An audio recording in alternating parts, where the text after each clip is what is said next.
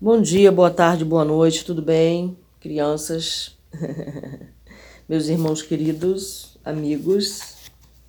Muito bem, vamos aqui com a leitura do livro Reforma Íntima Sem Martírio, capítulo 16, que nós estamos. Lições preciosas com o Dr. Inácio. Bom, vamos conhecer um pouquinho sobre o Dr. Inácio.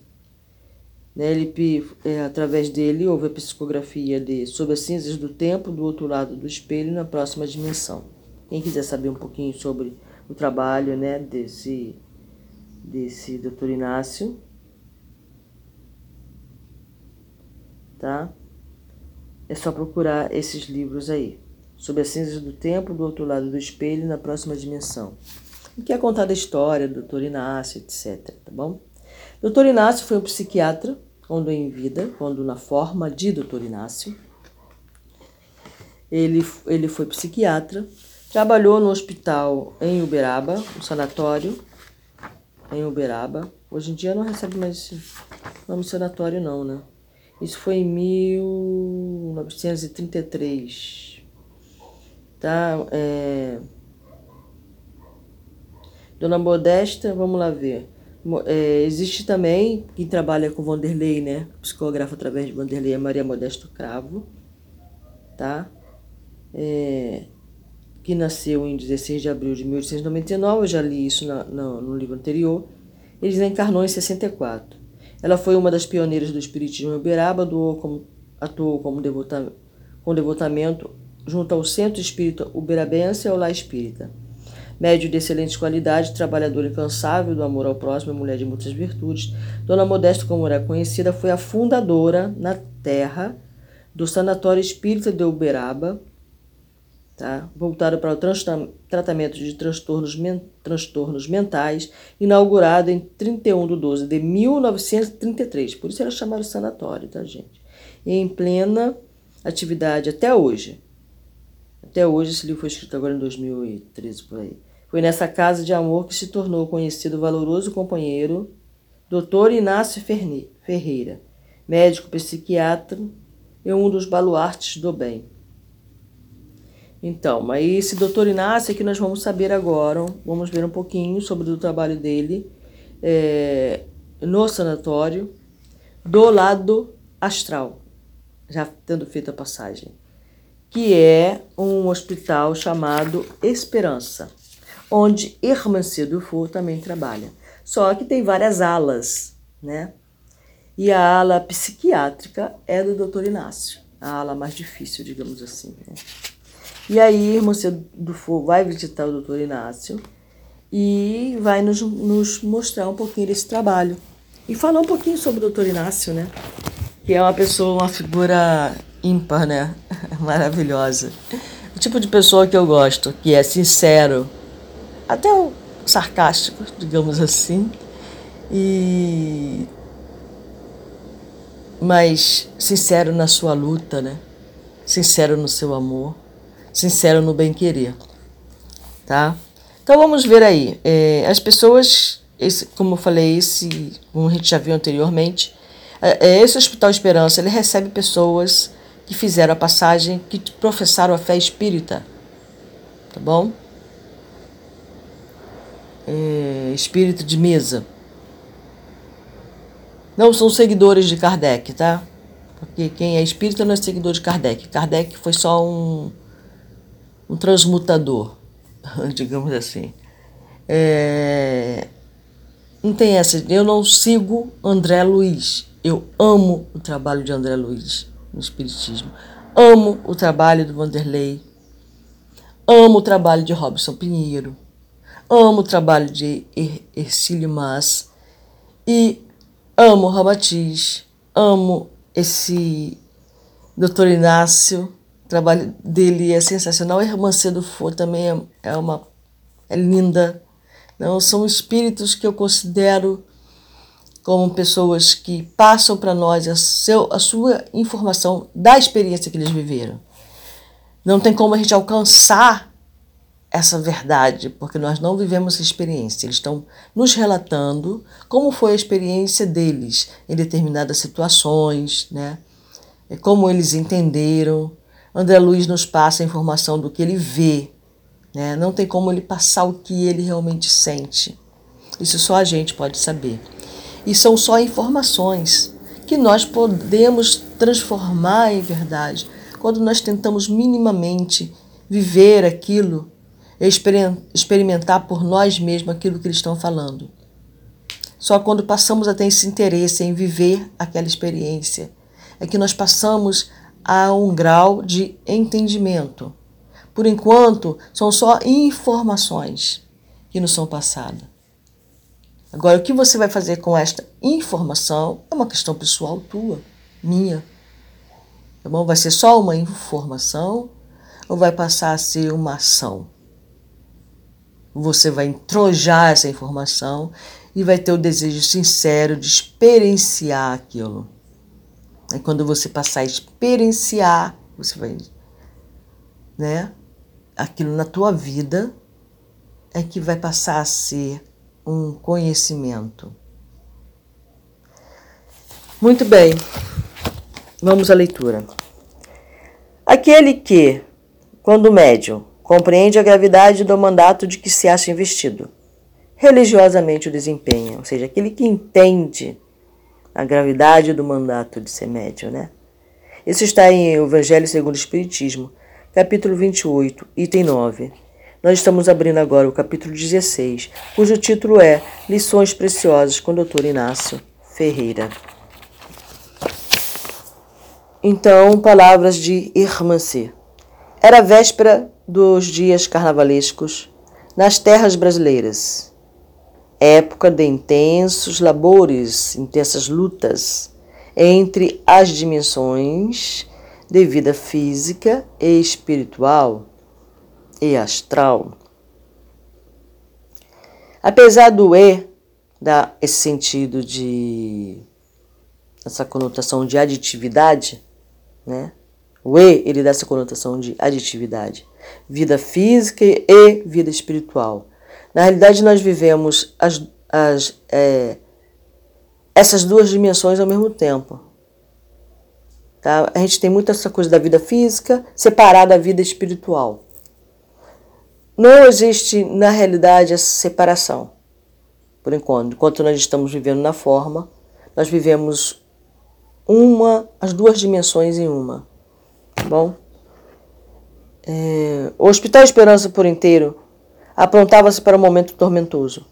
Cooperadores de variadas funções eram convocados em colônias e postos próximos, no intuito de prestarem serviço extra à nossa comunidade. Nosso regime é plantão permanente. Então, é um hospital é, que recebe os espíritos assim que fazem, suas, fazem sua passagem ou é, buscam esses espíritas no umbral e ele é, presta os primeiros socorros a esses espíritos. Tá bom? É, e muitos ficam ali por algum tempo até se recuperarem e terem forças para seguirem o seu caminho. Eu disse aqui que época de intensos labores entre as dimensões de vida física e espiritual. Não são duas vidas separadas, é uma vida só. Tá? Que estão interligadas por uma. Algumas pessoas chamam de corpo, mas é como se fosse uma membrana, sabe? Entre as dimensões existe uma espécie de membrana. Imagina que seja um pão de forma, partido em várias partes. E você vai colando uma dimensão na outra, colocando geleia. Vamos fazer assim. Então, é, nós temos a nossa, nossa dimensão física e nós temos a nossa dimensão astral. E nós estamos vivendo a realidade física a realidade astral já é a nossa realidade comum. A, no, a novidade aqui está na, na nossa dimensão e viver essa dimensão física. Então, nosso espírito se expressa de forma grosseira, numa forma física, que está interligado à forma astral através do duplo etérico. Nesse duplo etérico é que nós sentimos as energias, é que nos é que quando você sente aquele arrepio, quando você sente, entra em determinado lugar, quando você incorpora, quando você é, né, trabalha na mediunidade de incorporação, de clarividência, etc., é através desse corpo, dessa membrana, que é uma membrana super delicada, como se fosse um nervo, a espinha, né, o centro nervoso que liga as duas realidades. Sendo que, de uma, falando de uma forma geral, nós vivemos duas realidades. Uma quando estamos desdobrados e outra quando estamos em vigília. Quando estamos em vigília, estamos integrados na forma grosseira, na forma física, na forma de carne. Quando estamos dormindo, estamos vivenciando a forma astral que é semi-grosseira, não é ainda a forma espiritual, apesar de ter sido generalizado como alma, espírito. Tudo bem se é nisso que você acredita, tudo bem também, tá? Mas eles falam aqui no, no Espiritismo sobre uma forma perispiritual. Não, não é a forma espiritual em si, tá? é, é, uma, é uma forma de expressão no astral do espírito, assim como o corpo físico é uma forma de expressão desse mesmo, desse mesmo espírito. Tá bom? São duas dimensões em uma. né? Quando nós fazemos a nossa passagem, nós deixamos esse corpo grosseiro à terra e vivemos em perispírito somente. E esse duplo etérico que liga essas duas essas duas dimensões, essas duas realidades, ele também se desfaz com o tempo. Né? É onde encontra-se nosso ectoplasma, é onde se encontram nossos chakras. Né? Nossos chakras não se encontram no nosso corpo grosseiro, ele não teria condições de ter, mas ele, mas os nossos chakras é, é projetado em determinados pontos desse corpo físico e acoplado, como ventosas, tá? Ao nosso corpo físico. Esses chakras, eles são chamados, são chamados chakras, você pode chamar de rodas também. É porque na realidade a tradução de chakra é roda. Então eles são como ventoinhas, sabe? Aquela, quem já teve oportunidade de ver a ventoinha de um computador antigo, sabe? Bom, ainda tem computador, né? É, de mesa. É, e o próprio. Então, esse, venta... esse computador ele tem uma ventoinha para refrigerar dentro, como ou ventilador.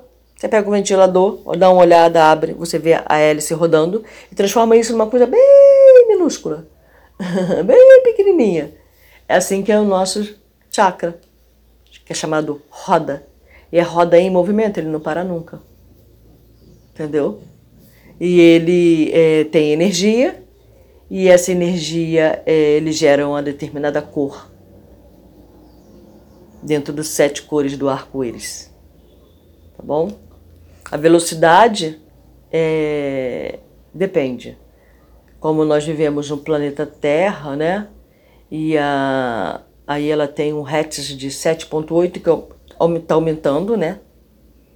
acho que se eu não me engano, está aumentando para 9, alguma coisa assim.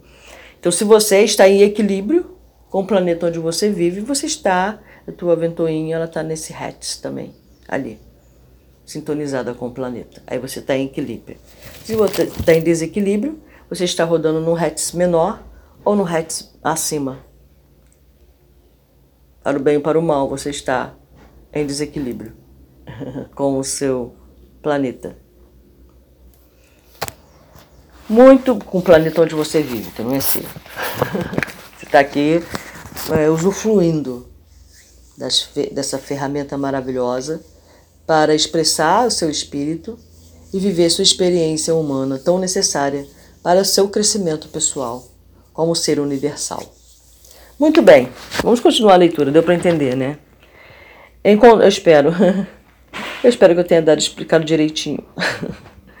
encontrávamos na tarefa de acolhimento a novos corações em sofrimento no pavilhão dirigido pelo bem-humorado Dr. Inácio Ferreira. Médios e mais médios se aboletavam nas enfermarias em condições das mais lamentáveis. A experiência de um dia nesse setor oferece-nos, acredite, material para um livro de vastas proporções, considerando a grandiosidade das experiências ali recolhidas. Doutor Inácio, com a devoção de sempre, atendia com louvor. Percebia-me nitidamente, percebia-se nitidamente em sua face o desgaste proveniente das lutas daqueles dias, né? Como ela falou a irmã C, época de intensos labores, em vésperas de carnavalescas. É, mas continuava firme e gracejante. gracejante é gracejar, né? Fazer graça, as pessoas rirem, rir, essas coisas. É, a, a gente faz a passagem, né? E deixamos esse corpo grosseiro aqui na Terra. Mas nós não somos esse corpo, necessariamente. É, nós só estamos vivenciando essa experiência. Como eu falei, a gente só passa a ter conhecimento quando a gente vivencia uma experiência do que a gente conheceu. Aí a gente pode dizer que a gente sabe um pouco, né? Depende do grau, do, da, do quanto você se entregou a essa experiência. Né? E, então nós estamos vivendo essa experiência aqui no planeta. E só que nós somos seres energéticos, né? Nós somos compostos de energia. E quando a gente deixa esse corpo grosseiro e o duplo etérico também fica por aqui, nós continuamos tendo energia, né? E para trabalhar. E a gente do outro lado vamos gastar, usar essa energia nos trabalhos. Que na realidade não é bem um gastar, né? No momento nós estamos usando, então nós estamos despendendo de nós energia e nós vamos ficar com menos energia e vamos ficar fracos. Quanto mais a gente usar. Mas essa energia ela, ela, é, ela é reposta depois de um descanso, uma meditação, né? Então ela é re, reposta. Por isso a gente precisa dormir. Porque durante o dia a gente despende muita energia. Tá bom? Em certo momento, é, e gastamos energia também. Quando ficamos irados, quando ficamos desgostosos, revoltosos, gritamos, berramos, queremos que as coisas sejam feitas do nosso jeito.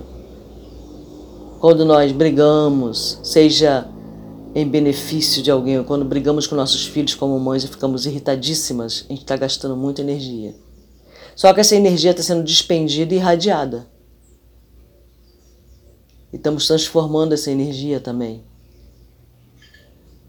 Tá bom? Então vamos lá. Em certo momento, fomos à ala que se compunha dos pacientes em condições medianas de melhoria. Chegamos junto, Dr. Inácio, sempre acompanhado por outros especialistas da vida psíquica, padioleiros e auxiliares. Padioleiros seriam enfermeiros. A equipe fazia-se de nove cooperadores, ao qual também incluíamos-nos. Júlio, médio recém-desencarnado há alguns meses. É, padecia naquele instante de crises vigorosas no campo mental que o assaltavam com ideias atormentadoras em torno dos vícios carnais. A equipe dividiu-se em duas formas e ficamos com nosso diretor naquela tarefa de socorro. Júlio mostrava-se inquieto como fosse desfalecer. Uma energia de coloração fraca, na cor acinzentada, com pequenos filetes arroxoados ao centro, emanava de sua garganta, irradiava de sua garganta em direção ao corredor central daquela ala. Você viu o que é o poder do pensamento, né? É, Inácio deixou os auxiliares, tomando providência ao sofredor, e solicitou-me não perder a clarividência daquela hora. Então, ela, através da clarividência, ela estava vendo essa, essa energia, essa, essa, esse pequeno filete arroxeado ao centro, de coloração acinzentada, sendo irradiada da garganta do centro aqui, ó, da garganta, que é um chakra que nós temos, tá? É, dado a psicofonia, é muito usado pelos médios, é muito usado pelos espíritos para se comunicar, né? Óbvio. A gente vai se comunicar através do chakra da garganta. Muito bem. É em direção a um corredor. Então eles foram lá, né? vamos ver essa faixa vibratória até onde ela está indo. Andamos por mais de 100 metros rumo à dependência de maior dor. Esse irmão Júlio ele estava numa dependência mediana. Ele não estava tão mal quanto a essa pessoa ao qual nós iremos saber para quem está sendo irradiada essa faixa. É, notamos que a coloração daquela exalação energética tomava conotações mais fortes, porque ela falou aqui que a coloração era fraca na cor cinzentada. Conforme ela ia se aproximando do seu alvo, ela ia ficando é, com a conotação mais forte. E podíamos agora ouvir vozes que saíam dela com clareza de definição, que estava era uma onda na realidade irradiada, era uma onda mental, estava sendo irradiada através do chakra laríngeo, tá bom? O chakra laríngeo, ele tem uma cor é, azul, tá bom? Daí, é, coloração fraca na cor acinzentada, né? Que é uma variação do azul. Essa cor acinzentada, fraca, né? É um azul fraquinho. É, cujo teor era um pedido de desespero. Segundo a trajetória indicada por aqueles raios de baixo teor, Chegamos até um quarto onde estava sendo atendido um jovem. Medidas de contenção camaril eram tomadas para beneficiá-lo. Foi uma tarefa longa que pediu-nos muito amor. Já um tanto mais refeito, aproximamos daquele coração sofrido e se dirigiu ao doutor Inácio. Doutor, não vou aguentar. Não vou aguentar isso. Esse tratamento não é para mim. Se acalme, Eusébio para não perder a ajuda dessa hora. Então, é isso aí a gente fala muito, né? Quando a gente está numa cerimônia de ayahuasca, respira. Que vai passar. Por quê? Porque é importante a gente estar tá calmo quando a força vem, né? Ela está fazendo um trabalho na gente. Então, se a gente entrar em desespero, a gente vai perder ajuda daquela hora, na realidade. Desse jeito vou enlouquecer. Às vezes a gente tem essa sensação mesmo quando está na força da ayahuasca. Você está no lugar certo, então, porque aqui somos todos mais ou menos loucos. Como de costume, nosso diretor é, era uma pura jocosidade elevada, mesmo nos instantes mais sérios. Preciso de pelo menos uma encostadinha, tá entre aspas. O senhor não vai poder fazer isso por mim? E para onde foi levado o Júlio? Por que esse arrancão de uma só vez? Nós nos dávamos tão certo. Então, é, pelo jeito, Eusébio já estava ali há mais tempo, já tinha feito, e Júlio estava encarnado. E aí Júlio desencarnou. Daí o arrancão de uma só vez. Desencarnou nós nos dávamos tão certo. Então, é, esse Eusébio obsidiava Júlio quando em vida, e Júlio obsidiava Eusébio. Recebia com bom grado, por mais estranho que isso pareça. Meu amigo, não poderei lhe dar todas as informações que você quer. Quanto a tal encostadinha, poderei providenciar, mas dependendo de sua recuperação. O senhor fala sério? Alguma vez eu falei algo brincando? Doutor Inácio olhou para mim e deu uma piscadela de puro humor. Mas quem servirá a mim, doutor? Palavra bonita você usou agora. Realmente utilizaremos um outro instrumento. Outro instrumento é um corpo de carne. E ele nada mais fará do que servi-lo nas suas necessidades. Por quanto tempo poderei ficar ao lado dele? Veja bem, ele falou ao lado dele, né? Ele não falou incorporado nele. 15 minutos. Mas, doutor, isso não vale nada. Não dá para fazer nada nesse tempo. Exatamente. Você não vai fazer nada. Quem vai agir dessa vez é o aparelho ou o médium sobre você e não você sobre ele, como ele fazia em relação ao Júlio. Mas como, doutor? Isso vai me apaziguar as sensações? mais do que você imagina. Bom, eu não sei quanto tempo aqui não diz quanto tempo de diferença eles têm de reencarnação, de desencarnação, né? Será um remédio temporário que vai te fazer enorme bem. Mas, pelo jeito, é Eusébio novo, né? Há pouco tempo aí. Será um remédio temporário que vai te fazer enorme bem. Mas, como já disse, você terá que mostrar o mínimo de condições para conseguirmos a autorização. Quer dizer, isso eu estou cogitando, né? Estou tentando. Eu vou ler com atenção e deixar isso para lá. De menos quem encarnou, quem desencarnou primeiro, desencarnou depois e etc. Então vamos lá. Mais do que você imagina, será um remédio temporário que vai te fazer enorme bem. Mas, como já disse, você terá que mostrar o mínimo de condições para conseguirmos a autorização. Autorização? Sim, aqui nada acontece sem autorização. Ou você acha que vai poder continuar suas obsessões como bem quer. Então ele era um, ele trabalha como um obsessor. E Júlio era obsidiado por ele. Se for assim, tenho que lhe dar alta, porque o que não falta na terra é gente querendo ser obsidiado. Este é o doutor Inácio, né? Os espíritas, é, digamos, que se sentem espiritualizados, vão pular quando lê isso aqui. Então, é que cara doido. Quem é que quer ser obsidiado? Vamos lá, não consigo entender, não consigo. Entenderá. Você é um rapaz esperto e inteligente? Dentro de três dias retornarei aqui para saber de seu estado. Antes disso, nem, nem pensar, porque o ambiente da Terra não não tá para qualquer um nesses dias carnavalescos. A preferência é para os antigos chefes e negociadores, e serão muitos deles socorridos nas várias atividades erguidas nessa época. Notei que Eusébio era um paciente em recuperação lenta, porém auspiciosa. Auspiciosa é boa. Ao sairmos da aula, tivemos alguns breves momentos de conversa e pude então me inteirar dos detalhes.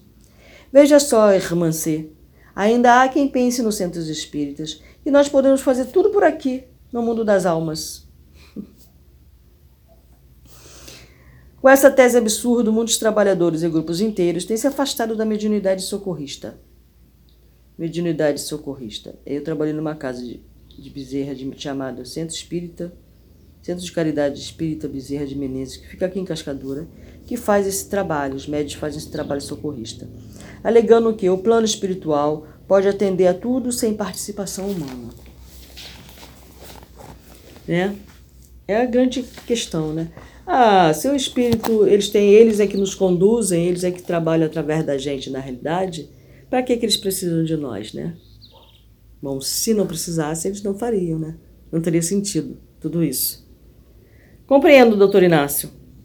Mal sabem os homens o que significa para milhões de corações apegados à matéria simples. A matéria, o simples contato com o corpo físico de um médium, que era a tal da encostadinha que Eusébio está pedindo para Dr. Inácio. Encostar em uma forma grosseira. Ele não está nem pedindo para incorporar, ele está pedindo para encostar. Ou seja, obsidiar temporariamente. Não seria é, o caso de enviarmos algo por escrito a nossos irmãos na Terra? Ou se você quiser, entre aspas, abrir o véu, abrir o portal, como alguns falam, eu, de minha parte, tenho levado as informações que posso. Todavia, já vejo um monte de lenhas, né? Aí vem a parte sarcástica dele, né? Lenhas armada, monte de lenha armada. Entre os puristas da doutrina, que existe aos montões, aos borbotões, para assar o médio e o espírito já há quem diga no plano físico, depois das obras que enviei, que Dr. Inácio Ferreira não ficou louco quando no sanatório de Uberaba, mas sua loucura surgiu depois de morto. O médico que trabalha com o Inácio é o Dr. Carlos Abacelli. Tá?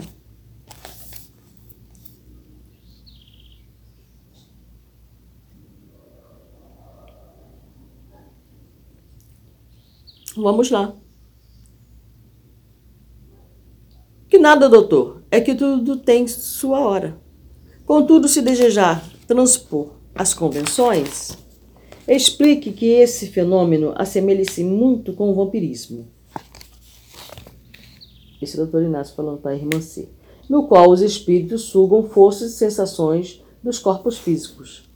Então, eles encostam no médio e está na sessão socorrista, numa corrente, e vampirizam a energia desse médium, sugam a energia desse médium, sugam o seu ectoplasma. A diferença é que fazemos um trabalho de alocar, tá? o desencarnado, nas energias grosseiras emanadas do corpo do médium, no intuito de aplacar necessidade muito específica de almas ainda muito presas às sensações. Isso não daria um efeito contrário, ou seja, a entidade auxiliada não ficaria com mais desejo ainda de continuar cultivando essas impressões? Tipo, o cara tem fome, tem sede, né? etc. Mas todas as necessidades humanas ainda estão bem presentes no campo astral dele. Todas essas necessidades humanas. E aí o médium se predispõe a trabalhar, né, em casas mediúnicas de incorporação. Vêm esses espíritos e sugam através do ar a energia deste médio suprindo essa sensação temporária né, de, da forma grosseira da carne. O corpo físico, para quem dele não se desprendeu mentalmente, ó, o corpo físico, para quem dele não se desprendeu mentalmente, pode ser chamado de um vício. Ou seja, a pessoa passou, fez a passagem dela, mas ela ainda acredita, ela está ainda muito ligada ao corpo físico. chegando a ser um vício. Talvez, irmã, seja o mais velho vício de todos. Isso aqui é muito interessante, né? exclamou o experiente diretor. Então, quase poético. Então, pode escrever um livro chamado O Mais Velho Vício de Todos. A psicofonia, então, ainda é uma mediunidade muito necessária, será isso? Não é psicofonia, é incorporação mesmo. E não se assuste de dizer. Como falam os humanistas sem nenhum exagero, os médios nessas circunstâncias se tornam cavalos. São só instrumentos para a satisfação desses espíritos temporária. Ali é temporariamente. Não, não corre o risco de eles fazer mal? Boa pergunta, amiga, boa pergunta. Se isso for uma possibilidade, então nem tentamos. Então, se ele for colocar um, um espírito desse, com, com necessidade vampiresca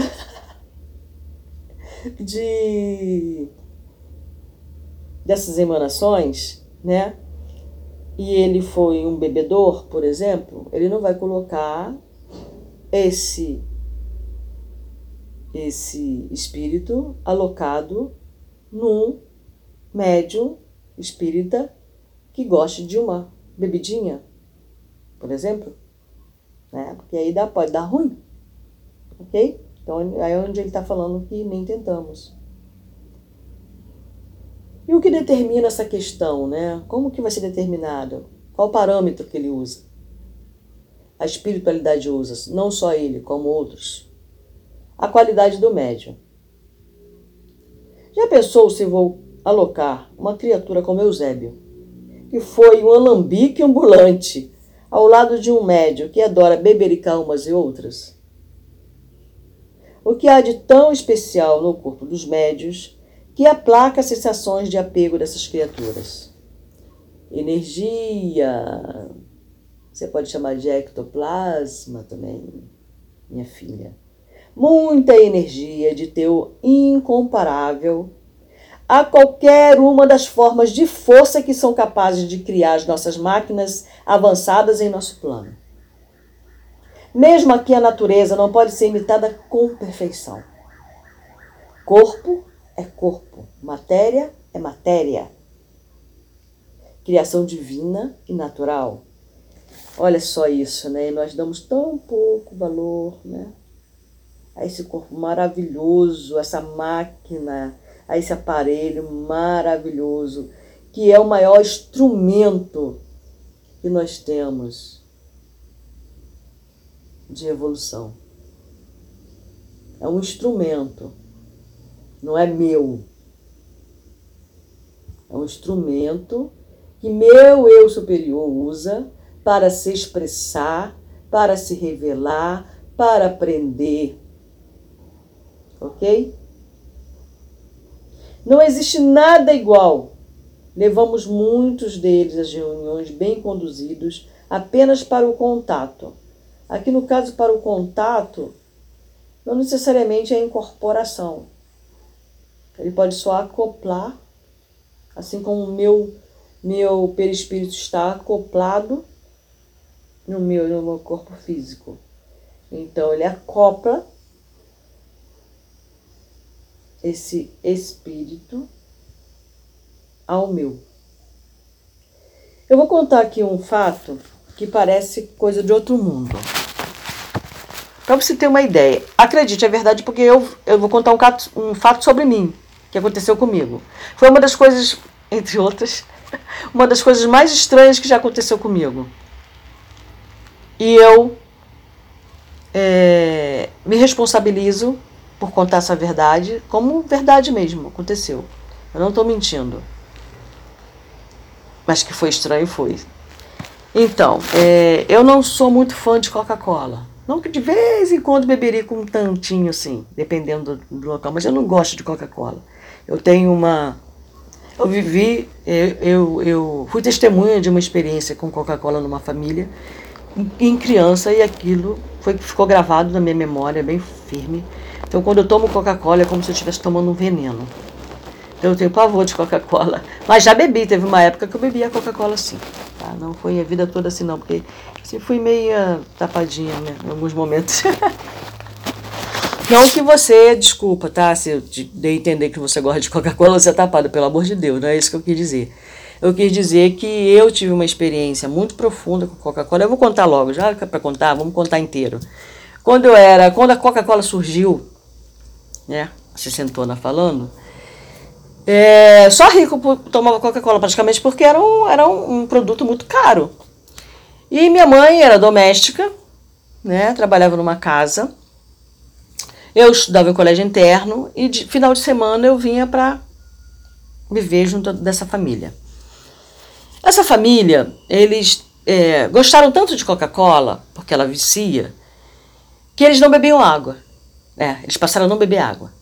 Eles só tomavam Coca-Cola. Então tinham quatro membros nessa família: duas crianças, dois adultos. Todos bebiam só Coca-Cola. A criança tinha aí, um tinha quatro, acho que outro tinha dois, se eu não me engano. Um tinha cinco, outro tinha três, um negócio assim. Né? E o chefe de família, principalmente, tomava Coca-Cola o tempo todo. E o menino, filho dele, né, também só tomava Coca-Cola. O que acontecia? Esse menino, ele não tinha condições de, de brincar. Porque toda vez que ele ia brincar, ele se quebrava. É, ele caía, quebrava a perna. Ele esbarrava, ele quebrava o braço. Sabe, ele sempre voltava com alguma parte. Ele, ele, aí ele ficava engessado em casa de molho, passava aquilo, ia brincar de novo, Lá vinha, menos de uma semana depois, lá vinha um menino quebrado em outra parte do corpo. Não associaram, na época não havia estudo sobre isso, nada, não associavam isso a, a Coca-Cola, o uso da Coca-Cola. Até que o chefe da família, chefe da família é ótimo, né? Bem coisa de gente de 60. O, é, era quem. O provedor, chefe de família era ótimo. Muito bem, é, o doutor ele foi saiu do carro, tropeçou no, no meio-fio. Tropeçou, sabe? Aí deu aquele impulso com a cravícula, sabe? Quando você dá aquele tropeção assim e tua cravícula dá aquele impulso. Então, quando ele deu esse impulso com a cravícula, a cravícula, pá, partiu.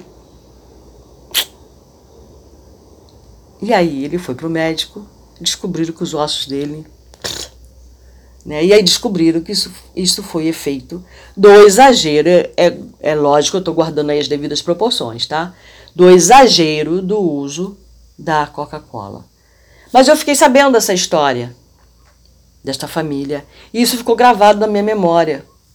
Aí mais tarde a, a Coca-Cola, digamos que se popularizou, e eu fiquei com essa história bem viva na minha memória.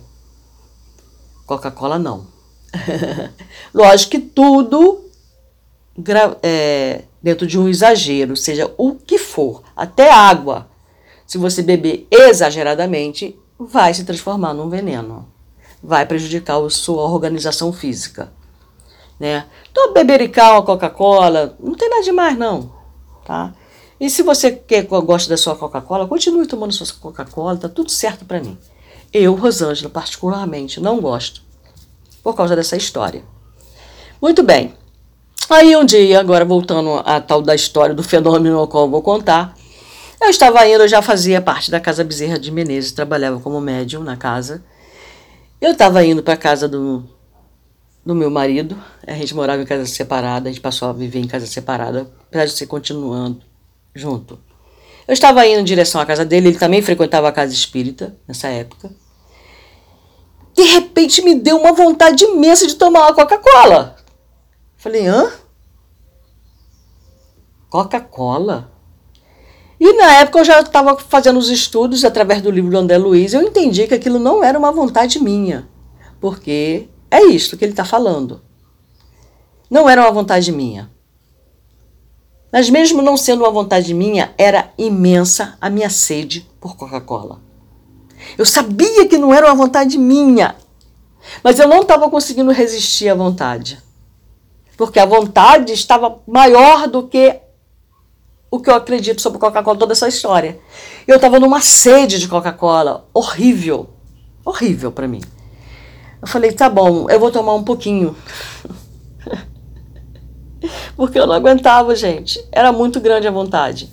E aí, então eu comprei uma Coca-Cola, dessas garrafinhas pequenas. Cara, para que, que eu fui fazer aquilo? Eu fiquei muito danada da vida esse dia. Muito danada da vida. Cara, na hora que eu bebi a Coca-Cola,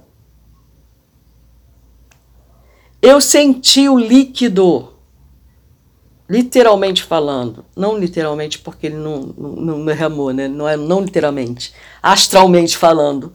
Eu senti o líquido sair através do meu chakra. É, básico, tá? Um chakra que fica uns três dedos abaixo do umbigo, na direção do, do, do, do duplo etérico.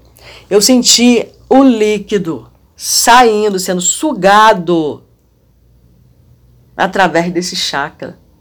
Eu senti ele saindo. Cara, mas eu fiquei tão danada da vida. Falei, ah, filho de uma régua. Então você veio tomar Coca-Cola através de mim, seu safado. Fiquei muito danada. Juro que aconteceu desta forma. Desta forma. Ele não incorporou em mim, ele colou em mim. Eu não gosto de Coca-Cola, então ele não ficou. Porque se eu gosto, ele ficaria por ali. Oba!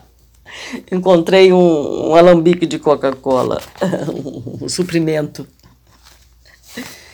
Cara, eu fiquei muito danada.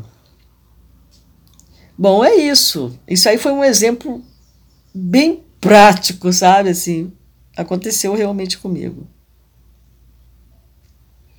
Então vamos lá. Vamos continuar a leitura. Essa seria então a explicação. Vamos ver aqui que ele falou. Energia, minha filha. Muita energia de teu incomparável. Então ele fala aqui, né? Tá, corpo é corpo. Contato, alguns nem se comunicam. Essa seria então a explicação para alguns desconfortos físicos dos médios. Eu não senti desconforto físico, necessariamente. Eu senti uma vontade imensa dominando a minha vontade. Tá bom? Que nada. Esse é apenas um dos infinitos casos que pode dar um bocado de dor de cabeça aos médiums. É, então, eu continuo não tomando Coca-Cola. Isso faz já alguns anos. isso aconteceu. Então ele fala que aí pode dar um bocado de dor de cabeça aos médicos, daí os médicos fugirem, nem tem médico que foge de incorporação, né? Mesmo. Qual o índice de melhora dos assistidos? Pergunta difícil. Todavia posso te afiançar, irmã-se, que existe um caso, que aliás tem avolumado a cada dia, de almas que só podem ser atendidas por esse processo, cujo resultado é imediato e muito satisfatório. Seriam suicidas? Ah, os suicidas hoje já dispõem de muitos recursos, graças ao avanço dos casos que ensejaram o erguimento de muitas obras de amor e tecnologias próprias que os livram pelo menos dos pesadelos, com, mesmo que a dor seja quase a mesma. Falo dos casos de hibernação psíquica. Hibernação, sabe o que é hibernação, né? Os ursos hibernam, a gente fala, mas tem outros animais que hibernam também, não são só os ursos. As tartarugas também hibernam.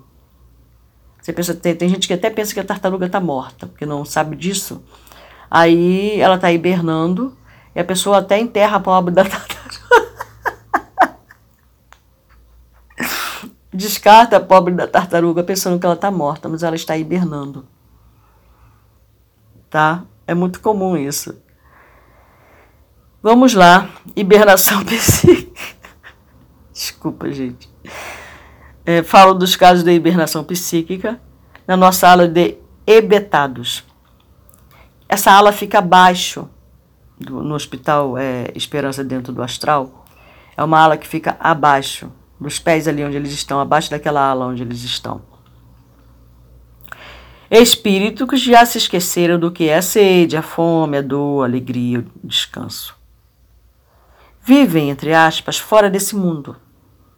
Muitos já não reencarnam há mais de 10 mil anos. Eu fico imaginando, fiquei tentando aqui imaginar como está o estado desses, o estado perispiritual desses espíritos, gente. Dentro das dimensões atua a gravidade. Por isso que a gravidade parece ser uma das forças mais fracas no nosso planeta, aqui onde nós vivemos. Porque ela é dita fraca. A gravidade, ela puxa o nosso corpo em direção ao centro da Terra. Tá bom? Só que nós levantamos as mãos, né? Nós andamos. Então a força que ela atua, porque se fosse só a gravidade atuar com toda a sua força no planeta, a gente ficaria não sairíamos do lugar tamanha força da gravidade sobre nós. Mas existem outras forças aqui no planeta mais fortes que a gravidade. Né? E por ela ser fraca, e ela é, é, não é que ela seja uma força fraca, ela é dividida em todas as dimensões. Ela atua em todas as dimensões ao mesmo tempo. Daí ela parecer ser uma força fraca. Tá bom, isso segundo aí a ciência, gente, né? Não sei se já descobriram outros fatos, segundo a física quântica, tá bom? Então vamos continuar aqui. É, são casos que os centros espíritas raramente têm atendido, considerando o despreparo dos médiums e a falta de visão sobre realidade extrafísica. Os espíritas, você sabe, acham que sabem tudo sobre plano espiritual somente porque atende aquele monte de almas penadas que ficam pedindo lenço e colo para desabafarem suas mágoas. Como de costume, o doutor Inácio não deixava sua autenticidade e objetividade. Seria demais dizer que esses casos de incorporação seriam obsessões temporárias ou programadas? Nos casos dos médios ajustados, sim, porque o que eles passam no campo mental é um clima de esquizofrenia relâmpago, enquanto sob a ação dessas criaturas. Contudo, os casos de muitos médios que deram adeus a Jesus Cristo, que ficaram com seu personalismo, caminham para o que ocorreu com Júlio e Eusébio, que acabamos de visitar, uma obsessão compartilhada, que continua além paredes do próprio túmulo. Obsessão compartilhada. O médio obsidia o o espírito, o espírito obsidia o médium. Que condição específica teriam que cuidar os médios para se apresentarem em boas condições nessa tarefa. Então ele fala aqui: frequentar menos churrascos. Churrasqueiros de plantão devem ficar, pô, sério? Então eu não vou ser médico qualificado, porque eu não vou abrir mão do meu churrasco. Aí você pergunta: você come churrasco, dona Rose? De vez em quando, sim. Principalmente em reunião familiar, mas como parcamente. Prefiro as carnes brancas, as vermelhas, apesar da são. Gosto de uma carne mal passada, sim. Né? Gosto sim de uma carne vermelha. Mas em pedaços pequenos, em quantidade razoável, não nada exagerado, né? Eu aprendi com o André que a gente pega pelo exagero. Sabe? Não caio de boca. No churrasco, não. Eu como parcamente. E quando eu participo de um churrasco, eu fico aí para mais de uma semana sem comer carne nenhuma. É. E como se a minha consciência permitir naquele momento, sem essa neura de ai, nossa, ui, ai, nada disso. Como tranquilamente, principalmente se estiver em família. É um momento social para mim, só isso. Entendeu? E não tem nada demais, não. Não vai é, desabonar a minha mediunidade ou manchar, tá? Necessariamente. Então não vamos entrar num puri, isso que ele chama de puritista. Ai, não, não como churrasco, etc, porque eu sou um médium fulano de tal. Não é por aí. Tá bom? Então ele fala que frequentar menos churrasco. Ele não fala para parar de comer churrasco. Ele fala para você ter consciência, né? Por exemplo, se você vai trabalhar é, naquele dia, então evite, né? Por exemplo, os três dias antes, tá bom? E abandonar a cervejaria das ilusões. Aí ele fala: para de tomar cerveja mesmo. Não é bom. Não é uma coisa boa. ah, você toma cerveja? De vez em quando sim. Mas é, ultimamente não. Ultimamente eu parei. Eu parei de tomar cerveja. É legal, parei, né? Nós estamos aqui no verão. Geralmente no verão eu gostava de tomar uma cervejinha, nem que fosse uma, né? Dava uma sede de cerveja, não era de água, não. não, não sentia sair. Mas nós já chegamos no verão e eu não senti essa sede ainda de tomar cerveja. É mesmo, reparei agora. Vamos voltar ao assunto aqui? Estou divagando. Fazer sexo somente para viver em relativa paz e não viver para pensar em sexo. Quando a gente vai para a cerimônia de ayahuasca, as pessoas peçam, pedem isso: não comer carne, não tomar álcool, não fazer sexo durante três dias antes. Eles pedem para a gente fazer isso. Quanto ao cigarro, nem vou falar, porque não sou autoridade no assunto. Ele quer dizer com isso que ele, quando ele foi, é, é, quando ele viveu nesse plano físico, ele era um, um um viciado no cigarro. Ele, ele era um fumante inveterado. Mesmo sendo espírita, trabalhando com todo amor, com tudo isso, ele era um fumante. Disciplinar os prazeres da carne para que tenham objetivos enobrecedores e educativos. Enfim, é isso, resumidamente. Quer dizer que os médios que ainda experimentam essas vivências do homem comum não apresentam muita utilidade nessa tarefa? Que é uma atividade da vivência do homem comum. Depende de seu sentimento, né? Vamos botar aí os outros ingredientes. O corpo não purificado é para essas almas um ímã de atração poderosa. Essas almas é, penadas, que ele estava querendo dizer aqui, né? Essas almas penadas. O corpo não purificado é para essas almas penadas um imã de atração poderoso, que eles estimula e gratifica sem o saberem as causas. Entretanto, com aqueles medianeiros que guardam o vaso físico santificado pela conduta reta, os sentimentos são como mãos, mãos, mãos, mãos, a direcionar esse imã para o mais alto. É, de qualquer maneira, seu corpo é um imã. para os mais baixos, para os mais altos, é um imã. Você vê o quanto nós usamos na nossa própria vontade, né? quanto? Quanto? Bom, é, aí ele está falando que não é para você se virar um abstênico sexual, nem deixar de comer seu churrasquinho de vez em quando. Só pede para você deixar a cerveja, mas você come churrasquinho, você toma uma cervejinha, que também também não tem nada de extraordinário nisso, tá bom? Não vamos ser puristas, porque ainda não somos seres iluminados. propriamente dita. Estamos procurando essa iluminação ainda. Estamos procurando aquele astro luminoso, né? Então vamos lá. Nesse último caso, cada contato vale por uma intensa e vigorosa ordem de elevação. No último caso, em que é, aqueles que vêm atraídos por, por nós vêm do mais alto, tá? É, despertando o desejo de crescer e recomeçar nos assistidos. Outro tanto, é preciso dizer que está cheio de fumante indo para as mediúnicas com o coração repleto de amor e acabam servindo, guardando as devidas proporções, do mesmo jeito. Ele bota aqui do mesmo jeito, mas não é bem do mesmo jeito, né, gente? Convenhamos. Na falta de alguém em condições mais apropriadas. Evidentemente, nesse caso, os riscos são enormes, tanto para o assistido quanto para o médium fumante. Que riscos? Deu comunicante gosta do médium e o médium do comunicante. Nesse caso, a incorporação pode avançar para uma baita obsessão.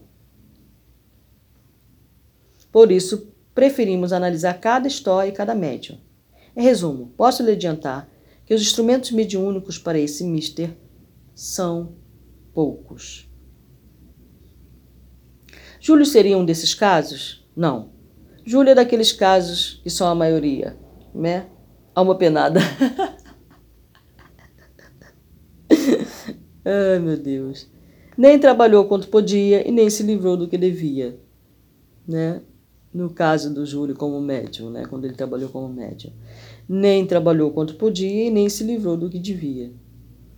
Qualquer forma de distanciamento do vício físico para os médios ou, entre aspas, não médios, é sempre saudável, né? Vício é vício. É um veneno. No entanto, somente a consciência clara das razões de deixá-los para sempre é que trarão mudanças em sua matriz, o sentimento. Por mais esclarecimento, se não sentimos a vontade de mudar, não mudamos. É preciso sentir, porque no fundo a raiz de todos os vícios está no sentimento de egoísmo. Ao terminar sua fala, sempre contagiante e descontraída, Dr. Inácio Ferreira ainda acrescentou: é por essas e outras infinitas razões, minha amiga, que já não podemos mais permanecer no silêncio pernicioso que caminha para a conivência. O imaginário dos espíritas sobre a vida além da morte, apesar de ser rico em informações, nada anda distante daquilo que realmente vem sucedendo a quantos são envolvidos por fora pelas claridades do Espiritismo, mas que descuidam do serviço de se iluminarem por dentro. Diria até que a questão é um pouco mais grave, isto é, para a maioria deles tem sido mesmo difícil discernir quando estão iluminados por fora ou por dentro. As observações do, doutor, do ilustre doutor Inácio são um roteiro claro e precioso que endossa a pequena frase da codificação. Aquele médio que compreende a gravidade do mandato de que se acha investido, religiosamente o desempenha é, querendo, desenvolvendo a mediunidade ou não, consciente da mediunidade ou não. Todos nós somos médium em potencial. Né? E quando nós trabalhamos dentro de uma casa espírita, a gente toma consciência dessa mediunidade, vamos desenvolvendo. Desenvolvendo é, desmistificando o próprio espiritismo, estudando, né? Infelizmente, a maioria não estuda. Isso é certo, severo, não estuda. Né? A maioria não estuda. E isso é muito ruim. Que médio que não estuda é médio que é enganado facilmente. Sim, é enganado facilmente, tá? Desculpa aí. Porque ele não adquire a ciência. Ele acha que porque ele incorpora, ele já é um ser iluminado e ele não precisa de mais nada. Ele já faz o trabalho dele. Ele se dispôs a emprestar o aparelho dele para uso fruto dos espíritos desencarnados, necessitados, que chegam até a casa espírita trazido por mentores, por espíritos superiores, por guardiões desses espíritos desencarnados tá bom? Aí eles acham que tá tudo certo, tá tudo beleza. Aí ele fuma e continua incorporando. Para ele tá tranquilo. Ele bebe e continua incorporando. Tá maravilhoso, né? É, ele faz isso, faz aquilo exageradamente, está tudo maravilhoso, ele continua incorporando, porque ele é um médico, já está aberto, ele tá trabalhando na casa espírita. Então está tudo certo, ele não precisa se ater. Esse negócio de deixar de beber, é, viver Parcamente isso é coisa para puritano, né? para evangélico, não é para espírita.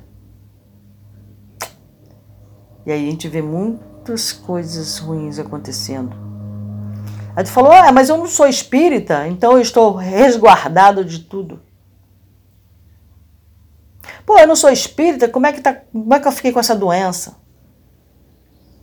Da mesma forma que as pessoas perguntam quando estão lá no, no, no, na igreja evangélica, ué, eu não estou seguindo a Cristo, como é que aconteceu isso, aconteceu aquilo?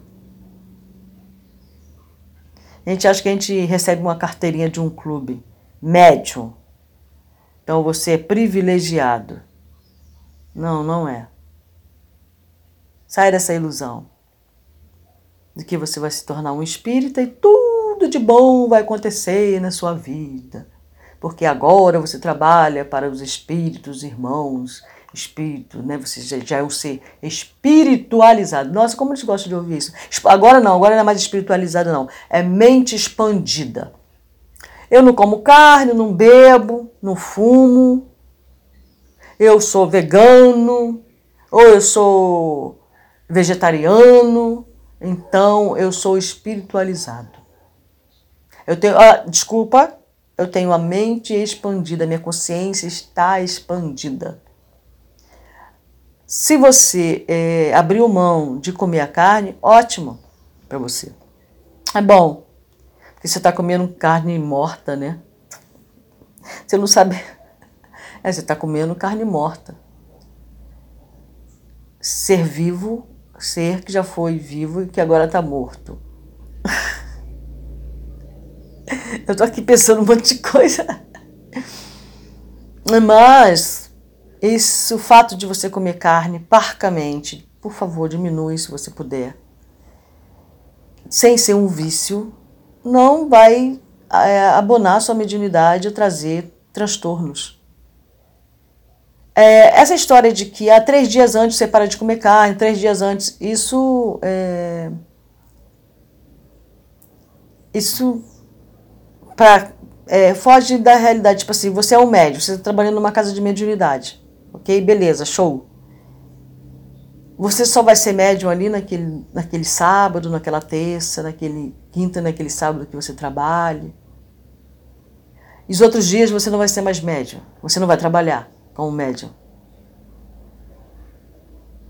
O que acontece quando você desdobra? Então, ah tá, eu vou na casa espírita daqui a três dias, então hoje eu não bebo, não fumo, não faço sexo. Beleza, tô pronto.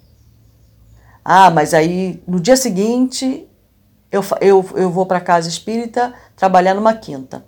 Sábado tem aquela churrascada, aquela cervejada maravilhosa, a qual eu vou participar com muito louvor. E que alívio! Mas na quinta-feira eu fui lá e, e, e, e, servi como médium. Você não é médium no, nesse sábado? Você não é médium na sexta, no sábado, no domingo, na segunda, na terça, na quarta. Você só é médium na quinta-feira. Não, querido. Você é médium.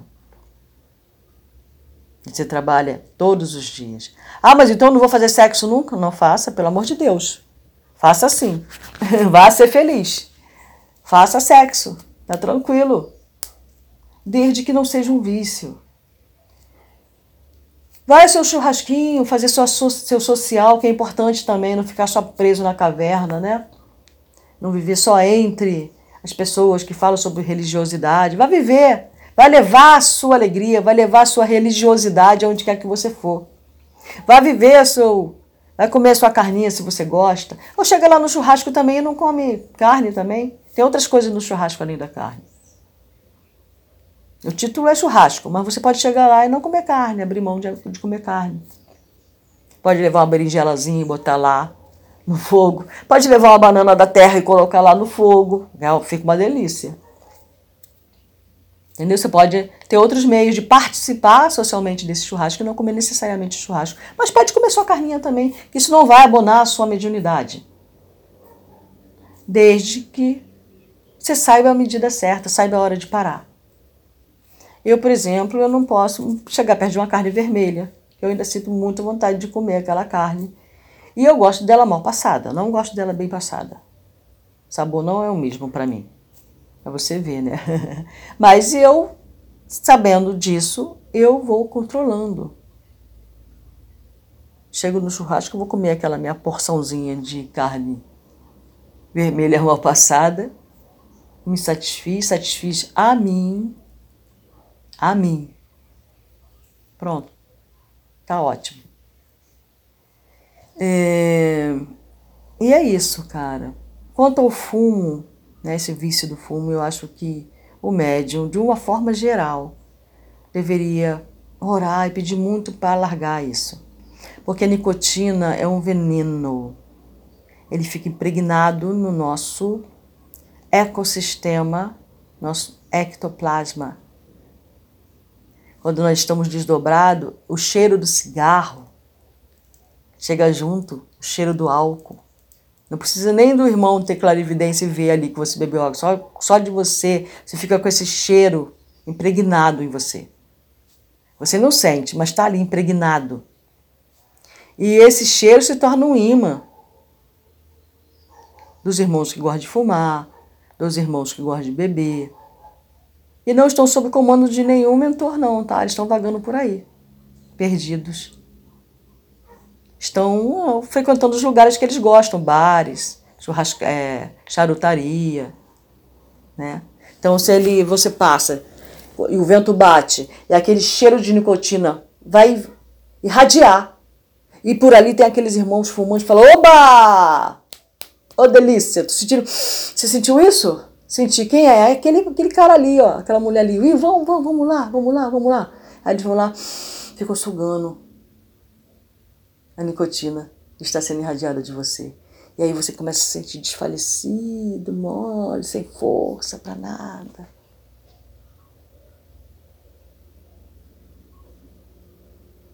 Ele também dá uma compensaçãozinha, né? Ele se te ludibria. Também você pode se sentir feliz também. É. Bom, enfim. É... Então, Médium é médium a todo momento. Você não é médium só no único dia que você vai visitar a casa espírita. Você é médium 24 horas por dia. Então cuidemos de nós, cuidemos dessa mediunidade fora da casa mediúnica. Isso é muito importante para você. E para o benefício da própria espiritualidade, né? Que coisa boa, né? Igual quando a gente é educador, né? Tem coisa mais deliciosa que você encontrar um aluno que gosta de estudar?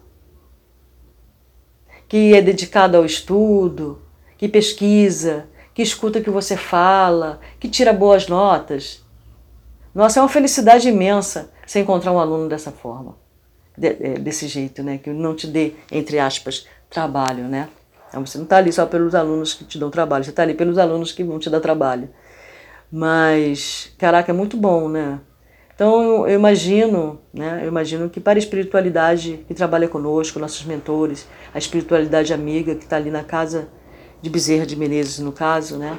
Ou que está numa cerimônia e quando ele te, ele te vislumbra fala: Oba, aquele aluno está aí, cara. Vai ser muito bom.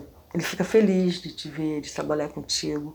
Você alivia o trabalho dele, você torna o trabalho dele mais fácil, sim. É importante para ele. Ele vai se sentir feliz, e ele feliz, ele vai, pô, vai ser muito legal para você. Então vamos moderar. Vamos balancear. Tá bom? Não seja médio de um dia só, de algumas horas. Você, independente do que você pensa, do que você acha, você é médio o tempo todo. Somente isso eu estou falando para as pessoas que se proporam a desenvolver a própria mediunidade. Você não está agindo como médio só numa cerimônia de ayahuasca. passou a cerimônia você não é mais médium? Você não trabalha mais? Não, você continua trabalhando. Aí é que você vai trabalhar mesmo. Então é isso, gente. É... Vamos botar no ar daqui a pouco esse podcast. Espero que tenha servido, né? Muitas coisas. Desculpa se eu falei alguma coisa que ofendeu. não foi a minha intenção. Às vezes a gente não encontra as palavras certas e pensa que está falando bonito, né? E aí o irmãozinho está ofendendo um irmão A, B ou C, né? Melindroso. Aliás, melindragem vai ser o próximo assunto, tá bom? Louvado seja Deus, para sempre seja louvado.